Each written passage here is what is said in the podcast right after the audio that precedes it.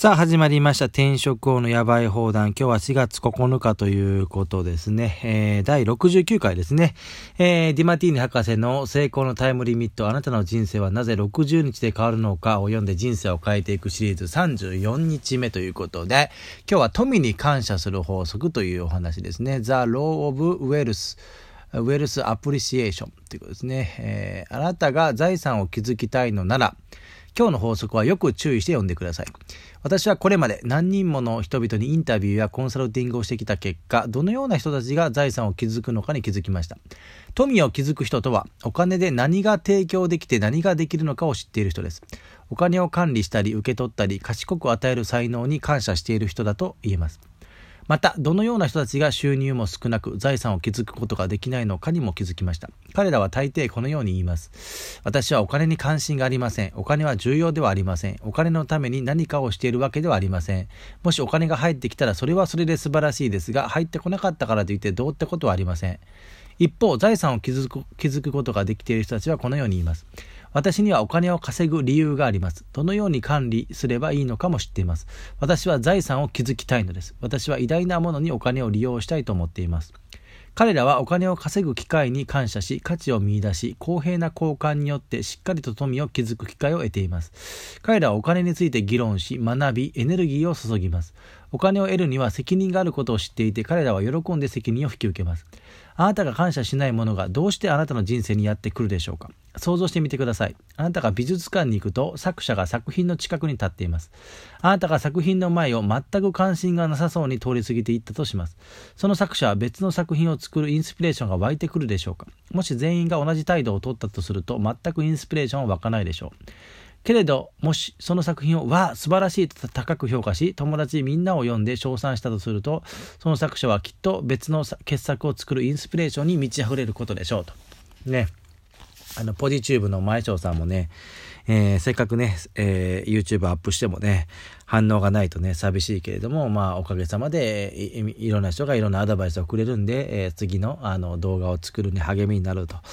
え、言ってま、言ってましたね。え、まあ、これは別に YouTube だけに限らずね、あの文章を書くことでもそうですよね。え文章を書く。まあ、ブログを書きますと。ね、無料で誰でもブログ書けますけど、えー、まあ、コメントもつかない、感想もないということになってくると続けるのが結構ね、厳しいかなっていうのはありますけれどもね。それでもなんか、あの、反響があるとですね、えー、やっぱり書くモチベーションにもつながるんじゃないかと。まあでも本当に、まあ文章を書きたい人っていうのは別に、あの一切ね、あの反響なくてもね、書き続けるとは思うんですけどね。うんまあ、この前も何ですか僕が行ってる朝会のグループ LINE でねある女性の人がなんかノートに文章を書いたんで見てくださいみたいなのがね、え出てましてでもう最初の4行5行読んだだけでめちゃめちゃ体言止めが多かったんですよね。なので何かね意図があって書いたんでなければ体言止めの多用はねよした方がよした方がいいですよっていうねあのアドバイスをしておいたんですけどね。そしたらいやーどうしても体言止めたくさん使ってしまうんで、えー、ななんで体言止めを使使うとあダメなのか、その理由を教えてくださいみたいな風に食いついてきたんでね、なんか体言止めについて書いたなんかあ文章があったんで、それをね、えー、ツイツイートしといたんですけどね。うんまあね、やっぱり今本当にブログとか誰でも書けますからね、そういう文章作法を知らない人も多いと思うんですけどね、まあ、僕もまあちょっとかじった程度ですけど、まあ、本当にもう最一番最初に教わるのが体言止めは素人は対応してはいけないみたいなね、そういうのをね、えー、教わりましたけどね。うん。まあだから自分が本当に村上春樹とか村上龍ぐらいまで来ればねあの体言止め対応してもいいとは思うんですけどまあねあの初心者はねとりあえず体言止めは使わない方がいいですね。はい。まあそれはさておき、えー、人生においても同じことが言えますと。もし誰かがあなたに何かをプレゼントしてくれてあなたがそれを心から喜んだなら、えー、また贈り物が贈り物が届くことでしょうと。祝福もまた同じなのです。富の祝福はそれを感謝するところに現れます。もしあなたが貯金を挨拶、またお金を賢く管理し、使い、取り扱うことをしないなら、そしてお金でできることの知識を学び、お金で奉仕できることを知ろうとしないなら、富があなたの人生にもたらされるとは、もたらされるとは思わないでください。あなたが富を築きたいならあなたにもできる最も重要なことは、どんな形でも構わないので、富があなたにもたらす感謝を数えることです。強力なマネーマグネット、かっこお金を引き寄せる磁石になるには、ポジティブであろうがネガティブであろうが、強大な目的、理由を持つことです。富それ自体はニュートラルなものです。それを使う人によって様々な評価がなされるだけなのです。それでは富への感謝を強力にするための素晴らしい方法をお伝えしましょう。えー、これを行えばあなたの富を受け取る力が高まります。腰を落ち着けてこれからあなたが手にするお金がどのようにあなたとそれから世界の助けになるか。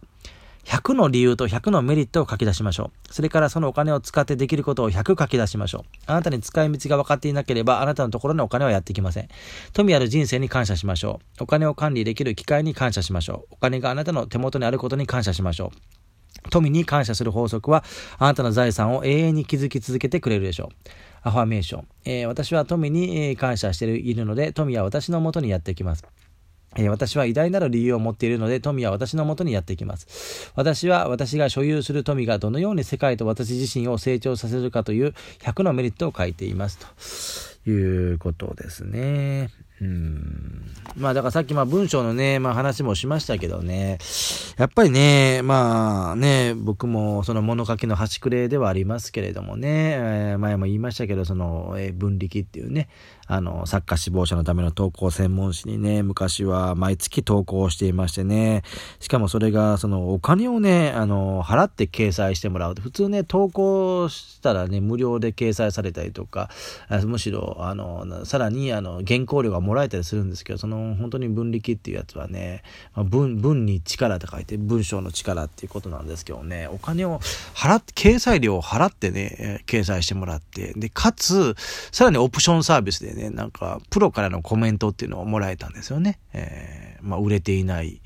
作家さんたち、プロの方たちね。だから本当にあのー、作家さんって言ってもね、もうみんながみんなその村上龍とか、その村上春樹みたいなね、あの印税だけで飯が食っていけるわけではなくて、本当になんか文学賞とか取ってもね、全然飯食えてない人がいましてね。で、まあ僕にめちゃめちゃ好意的な評価をしてくれた作家さんがいるんですけどね、その方はね、あれですね、あのー、書道教室かなんかやってて、まあ字めっちゃうまいんですよ。まあそれが主な収入源でしたかね。まあでも文章はすごいんですよ。なんか本当に何々賞、受賞とか言ってね、受賞してるんですね。で、えー、まあ受賞したんだけど単行本にならないということで、まあ自分で出版社もやってはったんで、自分ところの出版社からその自分が賞を取った作品をね、えー、あの、本出されてね、まあ僕の本よりも売れてなかったんです。まあはっきり言ってね。だからまあ、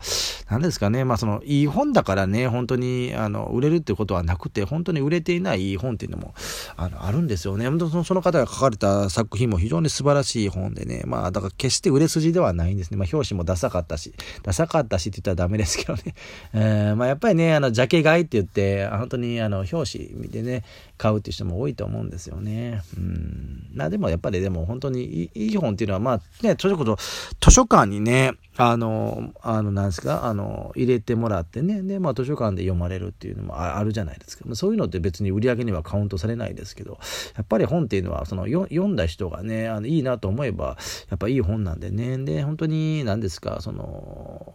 なんですか、まあ何年前に出た本であってもね、読んだその日がやっぱり読者にとっては新刊ですからね。だから本当に、まあその、いわゆるまあベストセラーっていう本はもちろんないと出版社やっていけないんでしょうけどもね、まあやっぱりいい本を作り続けていくっていうのも大事で、ね、本当に著者が死んだ後でもね、やっぱり本っていうのは残りますね。でそれこそまあ、国立国会図書館にはね、日本で出た出版物は全部まあ納本、納品されるわけですからね。だから本当いつどこであの本当に火がつくかわからないんでね。本当にまあ売れる売れないにかかわらずね。あの本当にあのいい本っていうのはやっぱり作っていくべきだなっていうのはありますよね。で今日もなんかあの話してたんですけど、えー、菅三淳先生のね、えー、逆境からの仕事学っていうのをちょっとあの知人とね、えー、話をしてたんですけどね。この本も決して売れてる本ではないと思うんですよね。これ、えーえー、なんですが2016年に出た本ですから、えー、もう4年ぐらい経つのかな。あもう繰り返し繰り返し僕も読んでますけどねこの本もね。ちょうどねあのあれなんですよこの方熊本出身なんですねで、まあ、熊本で地震があった直後ぐらいに書いて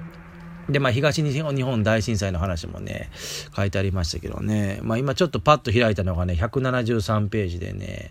重要なのは自分の内なる声に耳を傾けることだと気づ、えー、気づかされますっていうところに線が引いてあるんですね。で、その前にそのマルクマルクス・アウレリウスの自制録の話が書いてあってね、まあこれ、はもう有名な本ですよね。まあ今読ん。だことある人も少ないと思うん。ですけどね。うん。えー、あるがままを受け入れることで、自己の原価が見えてくるでしょうと。それを理解した上で自分の果たすべきミッションは何かを考えるべきなのですというふうに書いてあってね。まあ本当に、えー、僕のミッションっていうのは、あの PHB ですよね。本を通じた繁栄と幸福っていうことで、まあ繁栄、繁栄、えー、ね、繁栄、とか幸福についての考え方が詰まったね、えー、本をね自分が作ったりとか紹介していくというのが、まあ、僕のミッションですよね。えー、でここにも書いてありますけれども、えーえー、ここでスケールや規模の大きい任務かどうかは重要ではありませんと。会社で言えば小さくてもキラリと輝いている仕事はあるはずですとね。たとえ会社の歯車であっても、そこで余人を持って変え難いミッションを果たすことこそが崇高なのですと。ね、与えられた役割の中で自己の限界や会社の限界を見極めた上で、その人のミッションに忠実に従い、最大限のパフォーマンスを発揮するという心持ちでいることが大切ですというふうに書いてありますよね。うん、だからまあね、みんなが大きな仕事をできるわけではないですからね。やっぱりその、あの、自分のね、まあ仕事がまあね、今日もね、派遣切りされた人がね、報道ステーション出てましたけどね、このコロナでね、仕事を失う人もいると思うんですよね。そういう中でまあ、あの、自分に与えられた仕事っていうのが必ずあるはずですからね。労働者の方はね、うん、やっぱりそういうあの仕事に全力投球をするということでね。あのまあまあ経験値も高まるわけですしね。でまあ仕事をしてる中でなんかいろんな問題意識も出てくるでしょうから。でそういう問題意識が出てきた時にそれを解決するためのヒントっていうのがやっぱり、え本にはあるわけですからね。やっぱりそのいい本たくさんありますけれども自分の問題意識がないとねどんだけいい本読んでもねピンとあ自分にとってねピンとくる表現が見つからないと思うんでやっぱり問題意識を持って仕事することでヒントがね本にあるということで本を読んだ方がいいですよということで終わりますね。また明日お会いしましょう。ましょう。さようなら。